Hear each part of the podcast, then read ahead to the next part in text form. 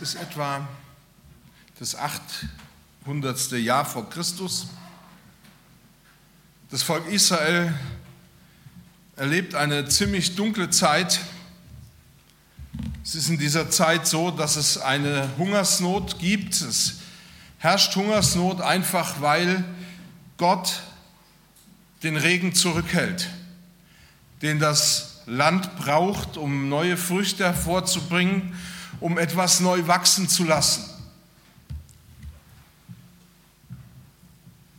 Schuld an dieser ganzen Situation ist das Volk Israel auf der einen Seite und auf der anderen Seite ihr König mit seiner Frau Isabel, die eine phönizische Priesterstochter war und die in das Volk Israel hinein ihre Götter eingebracht hat. Das war zum einen der Gott Baal und zum anderen der Gott oder die Göttin Astarte oder Aschera. Und es war so, dass diese Königin Isabel maßgeblich die Politik und das Leben in Israel beeinflusste. Und sie machte alles dafür, dass das Volk Israel diesen Göttern nachgelaufen ist und mit ihnen leben wollte, obwohl sie eigentlich eine Entscheidung für den lebendigen Gott getroffen hatten. Und sie waren die ganze Zeit auf der Suche nach dem Propheten Elia, weil sie ihn umbringen wollten. Denn er war derjenige, der dafür gebetet hatte, dass das aufhört zu regnen. Und dann kam dieser Tag, an dem der Prophet Elia dem König Ahab begegnet. Und Elia schlägt diesem König einen Handel vor. Und das ist etwas sehr Ungewöhnliches gewesen, was eigentlich das, der Gegenstand dieses Handels war. Der Gegenstand dieses Handels war, dass Elia dem König Ahab vorschlug, vor allen herauszufinden, wer eigentlich der wahre Gott ist. Entweder Baal und, Eli und die, Königin, äh, die Göttin Aschera oder eben der lebendige Gott.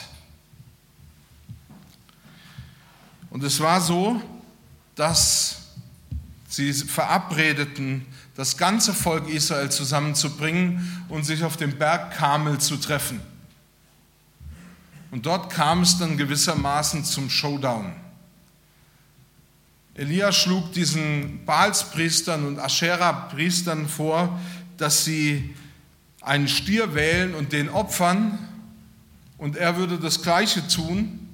Und sie würden einen Altar aufbauen und würden opfern. Und der Gott oder die Götter, die vom Himmel Feuer fallen lassen, und dieses Opfer verzehren, zeigen, dass sie die eigentlich wahren Götter oder dass es der eigentlich wahre Gott ist. Und es kam, wie es kommen musste, die Baalspriester gaben alles, um ihren Gott Baal und auch die Aschera zu beeindrucken, und es passierte nichts. Man muss wissen, dass die Baalspriester, ich werde darauf nachher nochmal eingehen, ähm, Experten zum Thema ekstatischer Anbetung waren.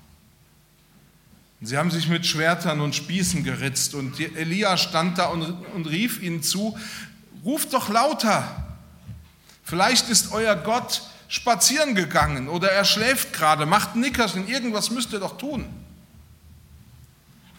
Denn die Phönizier glaubten in der Tat, dass es durchaus sein konnte, dass ihr Gott eine Segelpartie auf dem Meer macht oder dass er eben ähm, gerade unpässlich ist. Und dann ließ Elia, als die Baalspriester ihre Zeit um hatten und nichts passiert ist, den Tempel, äh, den Altar Gottes baute er auf.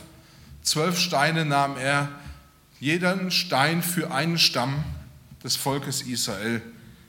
Dann schlachtete er dieses Rind, legte es oben drauf, ließ noch Wasser darüber gießen und machte einen Graben, in dem Wasser war, und dann sprach er ein Gebet. Ich werde das nachher auch noch mal vorlesen. Und Gott handelte.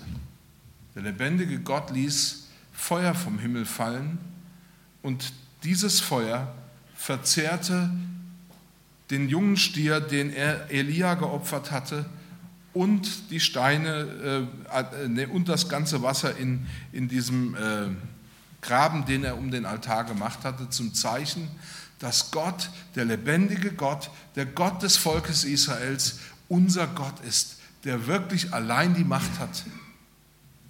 So viel zur Vorgeschichte. Ich möchte jetzt nochmal beten und dann gehe ich näher auf das drauf ein, was ich sage. Vater, ich danke dir dafür, dass du da bist, dass du uns liebst, dass du uns dein Wort gegeben hast. Und ich bitte dich, öffne unser Herzen jetzt für dein Wort. In Jesu Namen. Amen. Um unter anderem auch noch zu verstehen, welches Problem das Volk Israel mit Gott hatte, zur Zeit Elias, muss man sich vor Augen halten, einmal wie Gott selber ist und auf der anderen Seite, wie das Volk Israel auf Gott reagiert hat. Und das Erleben Elias erschließt sich vor allen Dingen da, wo wir das Ausmaß der sich gebildeten Katastrophe erkennen. Israel zur Zeit der Könige war stark davon abhängig, ich habe das ja versucht eben deutlich zu machen, welcher König gerade auf dem Thron saß. Und vor allen Dingen, wie es dieser König mit dem Glauben hielt. Da gab es zum Beispiel Könige wie Hiskia oder Josia. Das waren Könige, die entdeckten, dass Gott lebendig, herrlich und heilig ist. Und sie richteten ihr Leben und ihre Politik an dem lebendigen Gott und seinem Gesetz aus. Und dann gab es eben auch so Könige wie Omri, der Vater Ahabs oder Ahab, der König jetzt in unserer Geschichte, in, in dem Erleben, in diesem Bericht, und eben auch Manasse, das waren Könige, die taten nicht, was Gott gefiel. Sie machten alles, nur um letzten Endes deutlich zu machen, dass Gott für ihr Leben keine Bedeutung hat. Und sie unterhielten keine Privatheiligtümer, um Baal oder Aschera anzubeten. Das wäre ja vielleicht noch gegangen, so wie es der alte Fritz in unserem Land auch mal getan hat, als hier noch Preußen die Oberhand hatte, ähm, dass er sagte, jeder kann nach seiner Fasson selig werden. Nein, sie machten alles dafür, dass das Volk Israel von diesen Göttern durchdrungen wurde, von diesen Kulten durchdrungen wurde. Sie verführten das Volk Gottes nicht dem lebendigen Gott, ihrem Gott zu dienen, sondern jedem anderen. Das Problem ist aber, dass Gott ja kein toter Götze ist, sondern lebendig. Und das ist die Unterscheidung zwischen dem wahren Gott und allen Göttern ringsherum. Sie sind tot. Aber der einzige, der wahre Gott, der ist lebendig. Und er ist nicht nur lebendig, sondern er ist auch heilig. Und die Menschen in Israel hatten das, was Heiligkeit bedeutet, gar nicht mehr im Blick. Und ich glaube, dass das in unserer Zeit heute auch so ist, dass wir eigentlich überhaupt keine Ahnung mehr haben, was Heiligkeit eigentlich heißt. Und deshalb habe ich mir die Mühe gemacht, einfach mal herauszufinden und äh, mich damit zu beschäftigen, was Heiligkeit eigentlich bedeutet. Und ich möchte euch heute nur einen kurzen Überblick über das geben, was Heiligkeit eigentlich bedeutet. Das Verständnis von Heiligkeit fällt uns heute meist ziemlich schwer. Denn vom Wesen her ist Heiligkeit uns Menschen völlig fremd.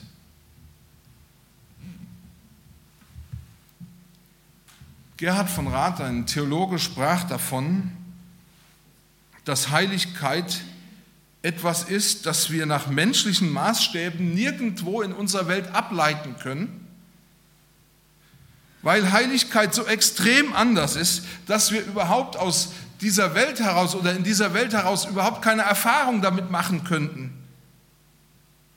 Heiligkeit ist komplett von ihrem Ursprung her übernatürlich. Und deswegen merken wir, dass hier da ein Unterschied besteht. Und deshalb ist es verständlich, dass sie bei den Menschen, die mit Heiligkeit in Berührung kommen, auch Furcht auslöst. Heiligkeit ist das Wesen Gottes. Es ist der Standard, den er von allem und von jedem erwartet und von allem, was in seine unmittelbare Nähe hineinkommen darf. Im Hebräischen, wenn man das übersetzt, Heiligkeit, das Wort heißt Kabot, bedeutet das fleckenlose Reinheit, Erhabenheit, Hoheit, zum Zittern bringende Majestät. Und in einem Wörterbuch hat es mal ähm, jemand so zusammengefasst in einen Satz, der Allmächtige heißt heilig, weil vor ihm unsere frömmsten Vorstellungen als völlig belanglos hinfallen und unsere höchsten Ideale in einem Augenblick gesprengt werden. Ich fand das einen starken Satz, der uns aber ein bisschen eine Idee davon gibt, was Heiligkeit eigentlich bedeutet. Und es ist tatsächlich so. Die Bibel sagt, niemand ist heilig außer Gott. Von den Wirkungen, was bewirkt Heiligkeit, müssen wir wissen, Heiligkeit bewirkt zunächst einmal eine automatische Unnahbarkeit.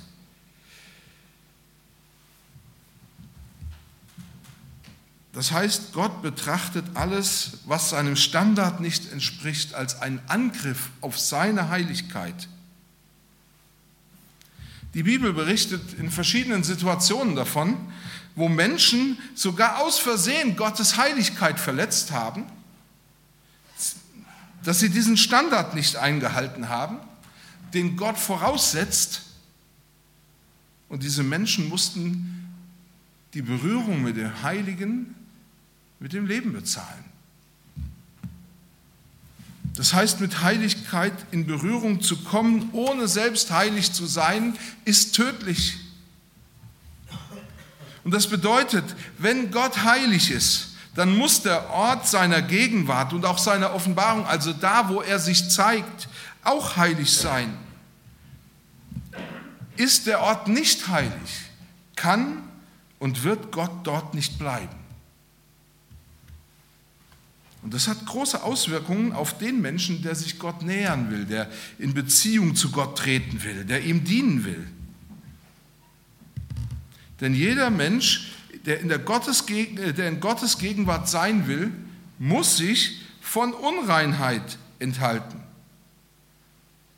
Tut er das nicht, geht Gott schon aus Schutzgründen für diesen Menschen auf Distanz. Im Alten Testament wird deutlich, niemand kann Gottesdienst feiern ohne Reinheit. Niemand kann Gott anbeten ohne Reinheit. Und interessanterweise gibt es ja Leute, die glauben, dass das im Neuen Testament anders ist. Nein, im Neuen Testament ist es genauso. Das Neue Testament versteht es ganz klar so, dass niemand ohne Reinheit zum lebendigen Gott kommen kann. Deswegen heißt es ja auch, oder deswegen sagt Jesus ja auch, niemand kann zum Vater kommen, außer durch mich.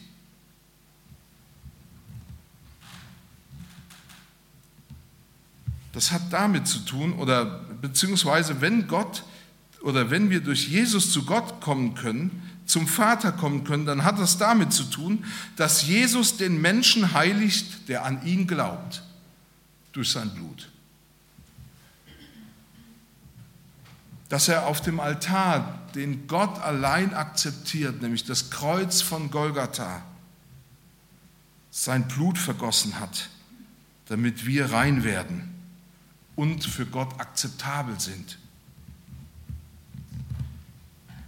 Um jemanden oder etwas zu reinigen, das wurde vor allen Dingen im Alten Testament sehr deutlich beschrieben, brauchte es nämlich Blut. Das heißt, ein Tier bezahlte mit seinem Leben für die Reinigung dessen, der mit Gott im Reinen sein wollte, beziehungsweise dessen, der in die Beziehung zu Gott oder der in die Gegenwart Gottes vordringen wollte. Mit seinen Bitten oder mit dem, was er Gott bringen wollte. Und weil das so war, dass sie sahen, dass es letzten Endes, dass wir rein sein müssen, um Gott zu begegnen, dass sogar ein Tier sein Leben lassen muss, Deswegen wurde Heiligkeit im Volk Israel damals zum alles bestimmten Faktor in allem Mensch, äh, für alles menschliche Handeln. Wer Gott näher kommen will, muss das beachten.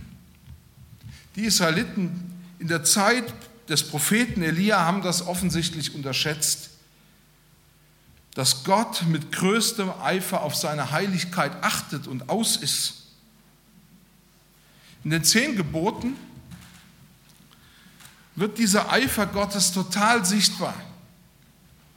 Im fünften Buch Mose heißt es da, du sollst Gott mit größtem, Ei, äh, Entschuldigung, du sollst Gott äh, du sollst keine anderen Götter haben neben mir. Du sollst dir kein Bildnis machen in irgendeiner Gestalt, weder von dem, was oben im Himmel, noch von dem, was auf Erden, noch von dem, was unter der Erde ist, im Wasser.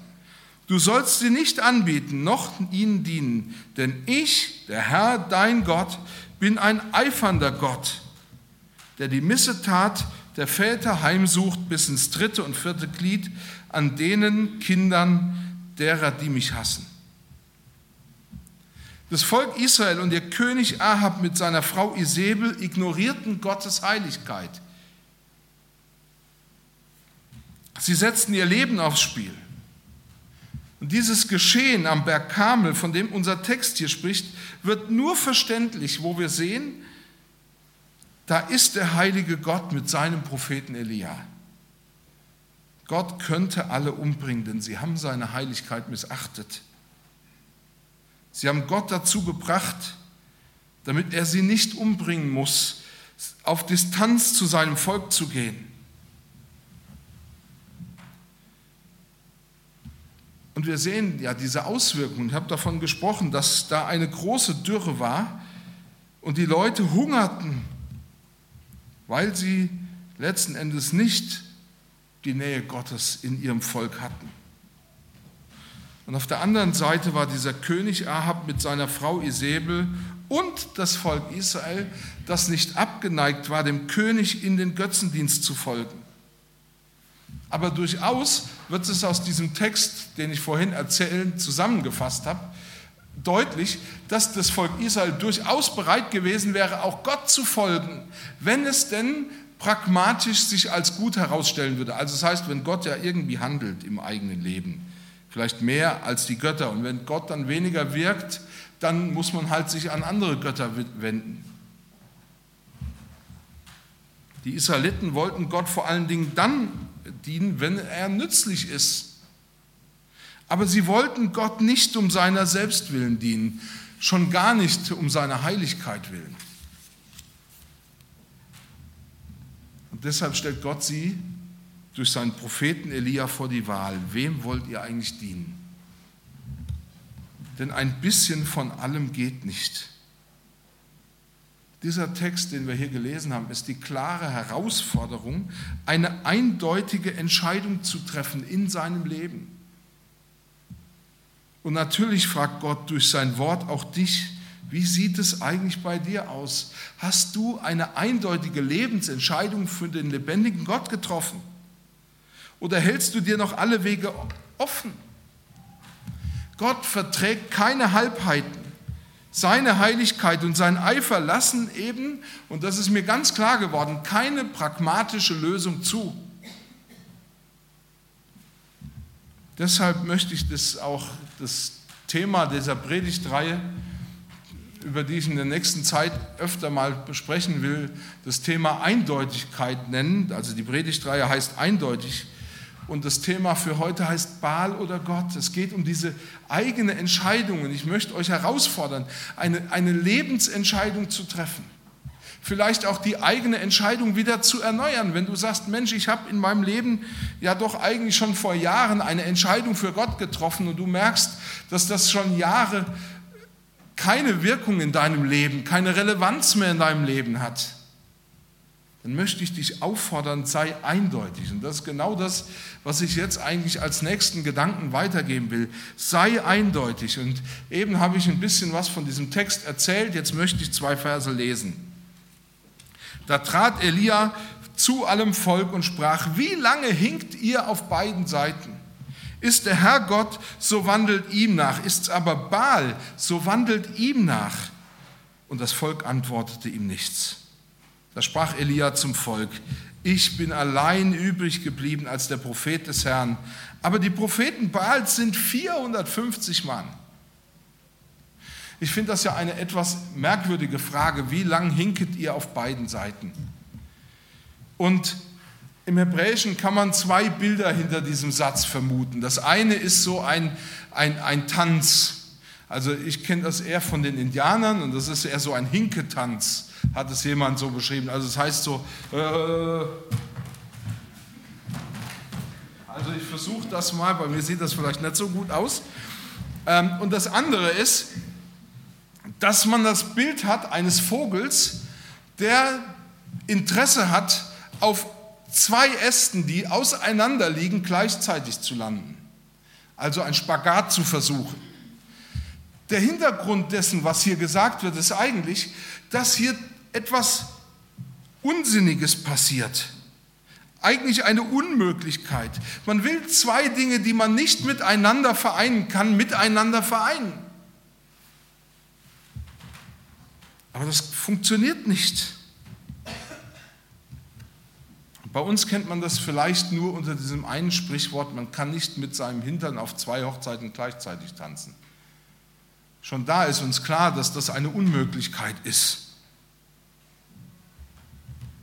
Auf Israel übertragen bedeutete das, sie wollten einerseits dem lebendigen Gott nicht wehtun, andererseits aber versprachen sie sich eine ganze Menge davon, diesen Götzen, dem Baal und der Aschera, die Ab und Isabel verehrten, ähm, auch nachzufolgen. Sie auch zu verehren. Sie wollten sich nicht festlegen lassen. Und sie verschlossen gleichzeitig ihre Augen davor, dass ein bisschen Heiligkeit nicht automatisch das ganze Leben heilig macht. Ich habe so einen merkwürdigen Satz in einem, bei einem Theologen gefunden, der versucht hat, das auf einen, einen Nenner zu bringen. Im Blick auf das Opfer schrieb er, berührt heiliges Fleisch unheilige Gegenstände, die aber nicht ausdrücklich unrein aufgefasst werden, so werden diese Gegenstände dadurch nicht heilig. Mit anderen Worten, er sagte ganz klar, wenn wir auch einen kleinen Teil in unserem Leben hätten, der heilig ist und denken, das reicht für alles aus, um heilig vor Gott angenehm zu sein, dann stimmt das nicht. Denn ein bisschen Heiligkeit macht Unheiliges nicht wett. Es ist ja umgekehrt, dass Unheiligkeit Heiligkeit bedroht. Das bedeutet, dass ich mir ja nicht einbilden kann, dass Heiligkeit sich mit Unheiligkeit verträgt, egal ob, äh, wie positiv das meiner Einschätzung nach aussieht. Es ist, und das musste Israel erfahren, nicht wichtig, was ich für heilig halte, sondern letzten Endes, was Gott dafür hält.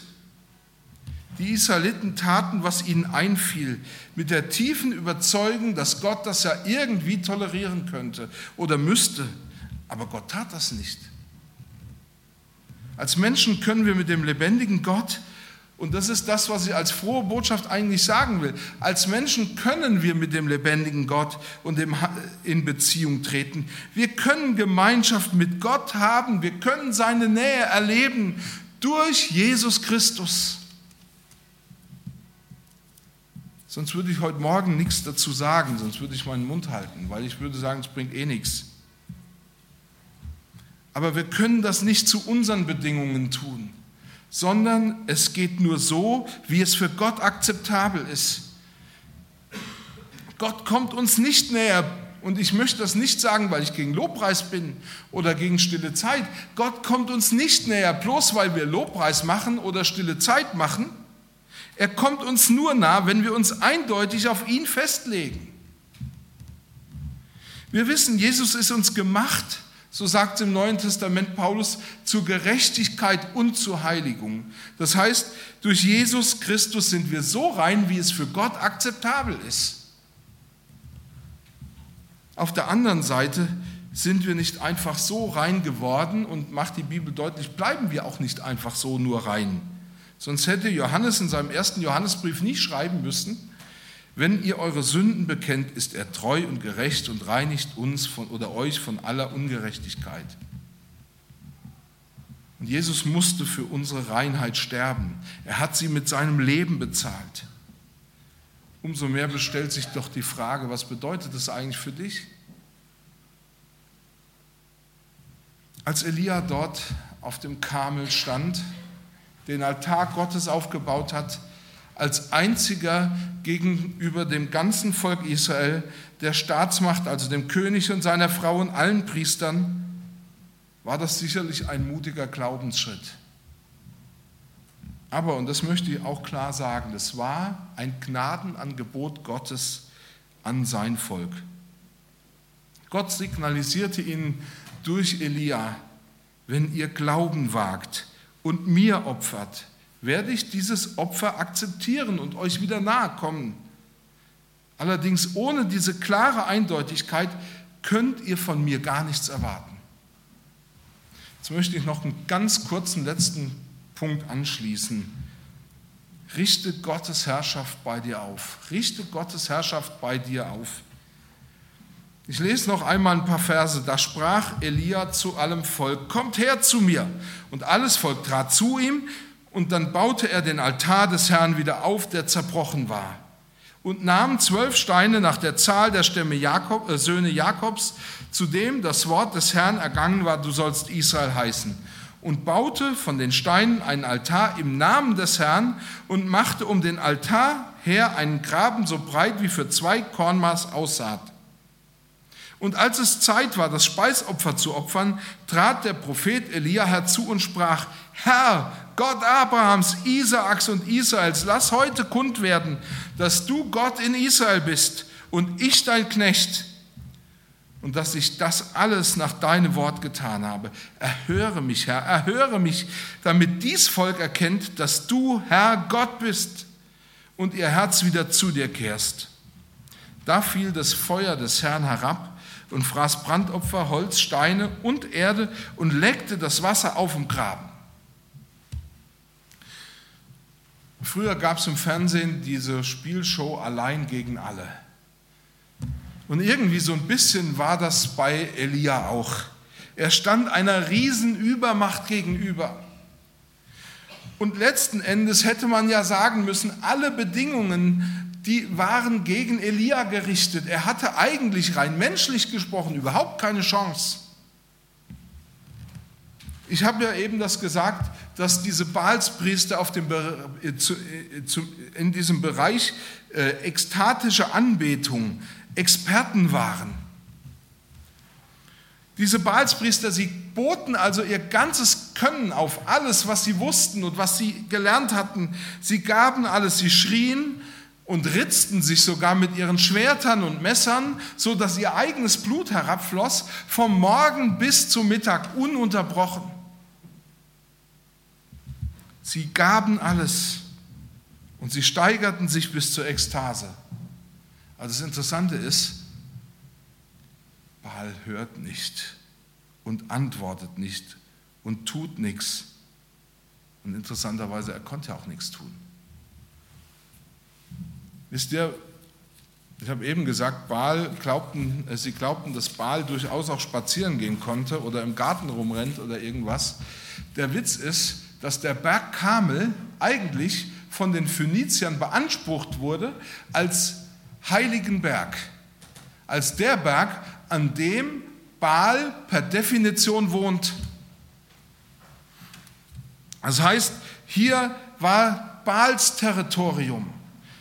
Und der Heimvorteil, so hätte man es vielleicht im Fußball ausgedrückt, lag eindeutig und offensichtlich klar auf der Seite der Baalspriester und ihrer Kollegen.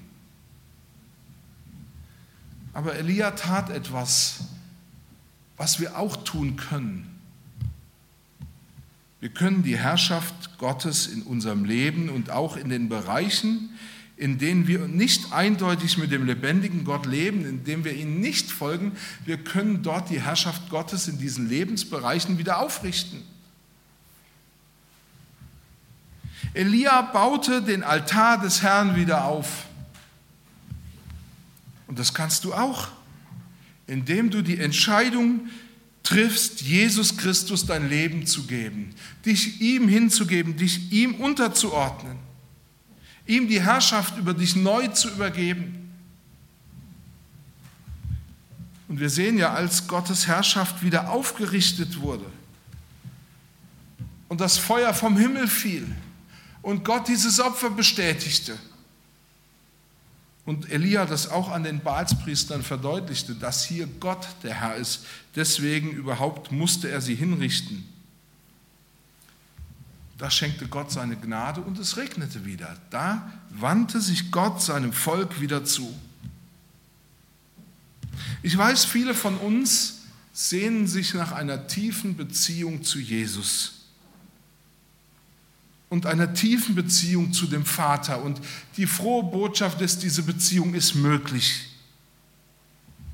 Durch Jesus Christus sind wir rein, sind wir heilig, haben wir eine Gerechtigkeit, die vor Gott gilt. Und trotzdem müssen wir das auch sehen. Ohne Treue und ohne Gehorsam oder Eindeutigkeit wird Gott niemals Nähe zulassen. denn er ist heilig. Und ich weiß, dass manche glauben, Gottes Gnade und seine Heiligkeit seien nicht vereinbar. Und da ja Gott gnädig ist, deshalb muss er es wohl mit seiner Heiligkeit nicht so genau nehmen, muss er die Heiligkeit eben einschränken. Aber das ist nicht der Fall. Ohne dass wir seine Heiligkeit ernst nehmen, verstehen wir nämlich auch das Ausmaß der Gnade nicht. Und ohne wahrzunehmen, dass er heilig ist, können und werden wir ihn nicht so anbeten, wie Gott angebetet werden will. Gott kann seine Heiligkeit nicht einschränken, aber wenn wir uns entschließen, ihm allein treu zu dienen, auch im Wissen der Schwachheit, die wir ja auch haben, auch im Wissen, dass wir vieles, was wir gerne wollen, nicht unbedingt alles aus eigener Kraft durchhalten, sondern wo wir dann auch manchmal schwach zu ihm kommen müssen und sagen müssen, Herr, ich habe gegen dich gehandelt, vergib es mir. So dürfen wir doch wissen, dass, dass Gott ja uns annimmt in aller Schwachheit. Und dann können wir mutig auftreten, wie Elia. Gott wird unseren Glauben und unser Zeugnis bestätigen. Wisst ihr, Elia hatte ja zu diesem Zeitpunkt schon gewonnen. Und es wird deutlich, dass Glaube einen unermesslichen Wert bei Gott hat. Sein Handeln hatte Symbolcharakter. Und er machte deutlich, so wie ich den Altar des Herrn wieder aufbaue, so wie ich die Ordnung Gottes wiederherstelle, mich auf die Verheißungen Gottes stütze, so tut es auch. Wisst ihr, das ist wahrer Gottesdienst. Gottesdienst ist nicht eine Frage der Form. Das müssen wir hier ganz klar sehen. Gottesdienst ist keine Frage der Form, sondern Gottesdienst ist eine Frage der inneren Haltung vor Gott wie ich vor Gott stehe. Wahre Anbetung kommt aus einem reinen Herzen und dem Bewusstsein, Gott ist heilig. Aber das reine Herz kannst du durch Jesus Christus bekommen. Glaube an ihm, liefer dich ihm aus mit deinem ganzen Leben, sei eindeutig und ich darf dir sagen, er wird es segnen. Ich möchte, dass wir jetzt einen kurzen Augenblick uns Zeit nehmen, wo jeder vielleicht für sich selber eine Entscheidung treffen kann, sagen kann, ja, ich will eindeutig sein. In aller Schwachheit will ich das dir sagen, Vater, ich will eindeutig sein. Eindeutig im Beruf, eindeutig in dem, was ich im Fernsehen schaue oder am Computer mache, eindeutig in der Schule, eindeutig im Studium, eindeutig im Umgang mit anderen Menschen.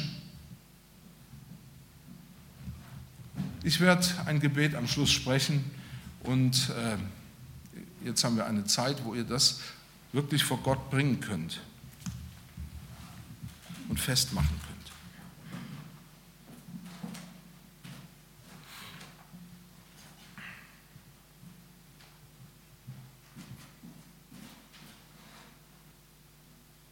Herr, wir kommen vor dich.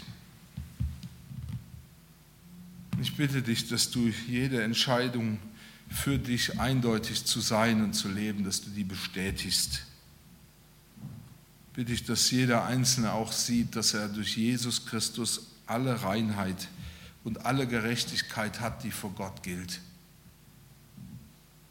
Aber gib uns auch Kraft, eindeutig zu sein. Gib uns auch die Weisheit und die Erkenntnis durch deinen Geist zu verstehen, wo wir uns auf unsicheres Terrain bewegen, be, be, begehen, wo wir anfangen, in Wege oder in Situationen uneindeutig zu sein. Hilf uns dabei, wirklich eindeutig zu sein und eindeutig zu bleiben.